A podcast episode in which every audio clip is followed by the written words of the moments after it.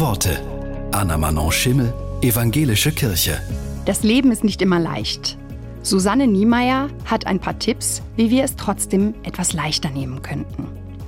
Nimm die Härte von deiner Stirn. Sag, ich weiß nicht, auch wenn das schwer auszuhalten ist. Denk trotzdem weiter. Weich sein heißt nicht schwach sein. Erinnere dich, was deine Großmutter dir beigebracht hat oder der Religionslehrer. Vielleicht hast du es auch in einem dieser Lebensratgeber gelesen. Liebe deinen Nächsten.